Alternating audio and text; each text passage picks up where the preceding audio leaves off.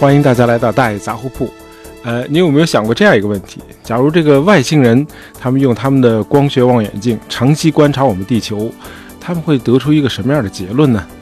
他们很可能会相信我们这个星球是被无数身躯庞大的恐龙占据着。为什么这么说呢？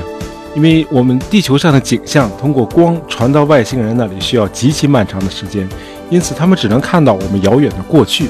再加上这个恐龙呢，在地球上存在的时间又极其漫长，长达一亿七千万年，因此极有可能外星人每次朝我们这里观望时，看到的只有遍布全球的身躯庞大的这些爬行动物。外星人会很自然地称我们的地球是恐龙的星球。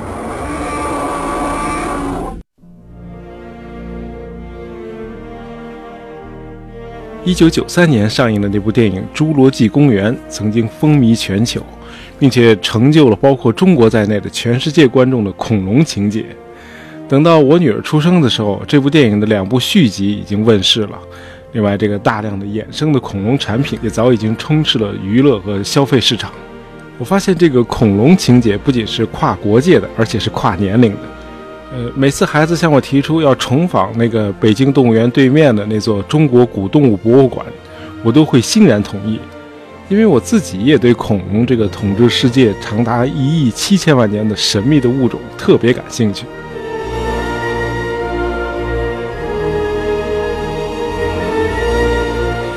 大家知道，这个恐龙和龙不一样啊，这个龙是传说，那么恐龙呢，确实存在过。而且还是咱们地球上生存时间最长的物种之一。那平均下来，一个物种在地球上存在的时间差不多是三百到四百万年，但是恐龙却令人困惑的，在我们的星球上漫游了一亿七千万年，比大量其他物种存在的时间长了四十倍。打个比方吧，就如果我们把地球从诞生到现在的年龄浓缩为一天的话，我们人类迄今只存在了三秒钟。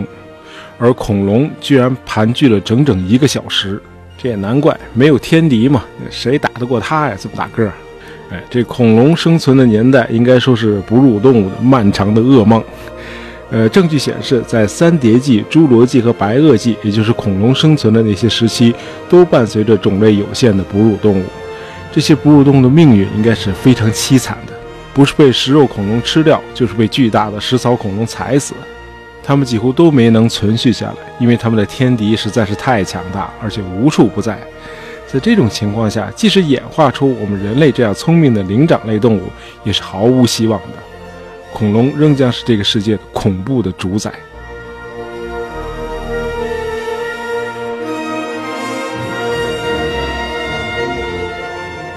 哎，慢慢的，这个上帝看不下去了，就出来干预了。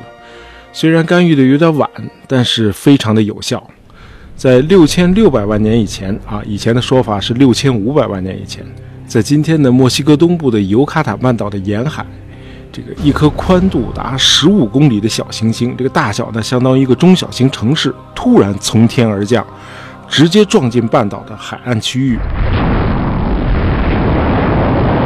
砸出一个直径一百八十多公里、深度达一公里的撞击坑。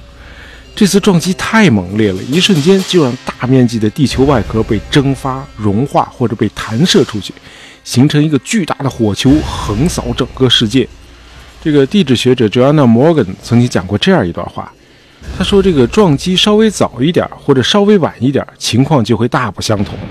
小行星有可能就落入太平洋或者大西洋，那样的话，恐龙就不会灭绝，因为那样最多也就引发大洋中心的地震和海啸。”而撞在这个尤卡塔半岛上，这个爆炸的当量和引发的连锁反应，顷刻就会把整个地球变成一座地狱。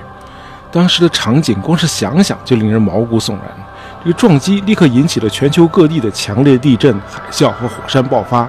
这次碰撞产生了大量的灰尘和气体，一直上升到大气的平流层。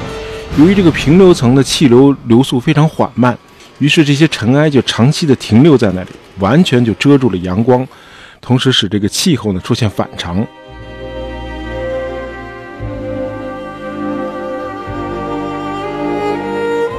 撞击发生一周以后，撞击点尤卡达半岛和周边地区的温度仍然保持在三百度以上。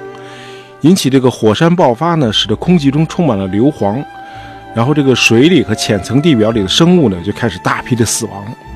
由于这个撞击造成的尘埃，使得地球在之后的几个月甚至一年里都见不到阳光，处于漫漫长夜之中。于是这个光合作用就停止了，植物开始死亡。没有在撞击那一刻死去的恐龙呢，也会在之后的数月内被空气和水中的有毒物质毒死，或者陆续的饿死。在地球上称霸了近两亿年的这些庞然大物，就这样突然集体灰飞烟灭，被彻底抹去了。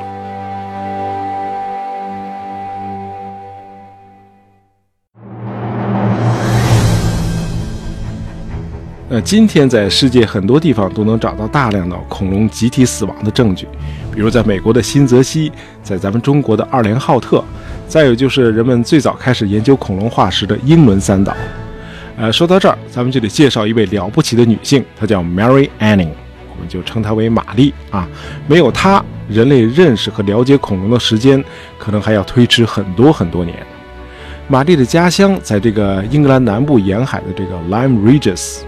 在那里，这个陡峭海岸的岩层中封存着大量侏罗纪海洋动物的遗骸。那幸运的是，这个化石随着石灰岩层的剥落坍塌，已经或多或少地显露出来了。玛丽小时候就经常去岸边的峭壁凿取一些海岸动物化石卖给游客，帮着补贴家用。这是个非常有天赋的孩子。据说很小的时候，一个邻居抱着他去看马戏，结果突然天降雷电。啊怀抱他的那女人当场劈死，而他自己却安然无恙。呃，经此一劫之后，这个玛丽突然变得聪明过人，在小小的年纪就对博物学产生了浓厚的兴趣。一八一一年，年仅十二岁的玛丽，呃，挖到了一具八米多长的化石。这个动物化石的脊柱像鱼，它的头骨像蜥蜴，而且还有支撑肺部的肋骨。这就是我们今天知道的鱼龙。可是，在十九世纪初，这个怪物。呃，可是大大震惊了学界。十二年后，玛丽又在峭壁上发现了一具化石，它有海龟式的躯干和鳍，脖子很像蟒蛇，这就是后来被命名为幻龙的三叠纪两栖恐龙。这个玛丽呢是个虔诚的基督徒，但是她没想到的是，她自己的工作恰好动摇了英国圣公会关于世界创始于公元前四千零四年的十月二十三日这个理论。哎，玛丽发现的这些化石告诉大伙儿，这个上帝创造世界的时间比公元前四千零四年要早得多得多，而且上帝竟然会一而再、再而三地灭绝自己创造出来的物种，比如恐龙。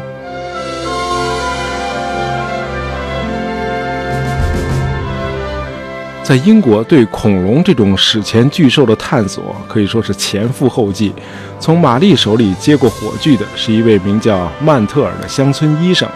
除了日常行医，曼特尔还是一位狂热的化石采集者。他家里能放东西的地方，基本上都摆放着他和妻子一起采集的化石标本。1822年3月的一天，他妻子在去临近乡村的路上，发现这个筑路工地上有一块新劈开的岩石层面上。显现出特别有光泽的东西，呃，这个出于化石采集者的这个敏感，她立刻停下来进行采集。当她把采集到的化石放在丈夫面前时，曼特尔惊喜地跳了起来。他认为这些化石是某些还没被人们认识的动物的牙齿和骨骼。经过长达三年的反复研究和比对，他确认这块牙齿化石不属于任何哺乳动物，而是一种早已灭绝的但尚未被人们认识的爬行动物。就在这一年，他发表研究报告，把自己新发现的动物命名为禽龙。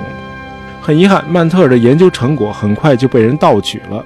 这个厚颜无耻的剽窃者，就是19世纪英国大名鼎鼎的生物学家 Richard Owen。欧文。呃，应该公道的说，这个剽窃他人成果并不是这个欧文一生中唯一的事业。呃，他自己也确实是一位孜孜不倦的研究者。他后来在爬行动物方面的知识已经有相当高的造诣，可以算得上是渊博。这年轻时候的欧文呢，更是异常的勤奋。他下班后还经常把一些人体器官拿回家，继续慢慢的解剖。哎，有一次，他把一个人头放在包里头带回家，结果在路上这个鹅卵石上滑了一跤，那颗人头就沿着倾斜的街道一路滚下去。这个街边呢有一所住宅，这门正好没关，那颗人头就一直滚了进去。一秒钟后，屋内传出恐怖的惊叫声。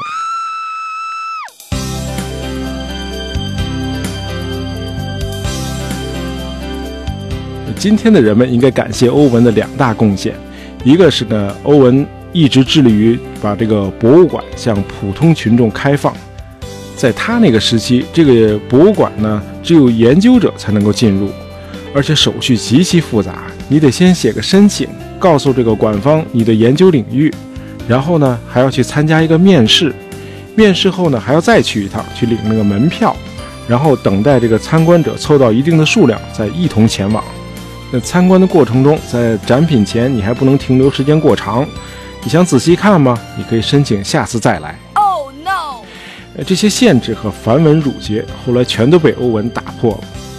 为了让科学在全民中得到普及，他甚至鼓励工人利用这个晚间休息时间来博物馆参观。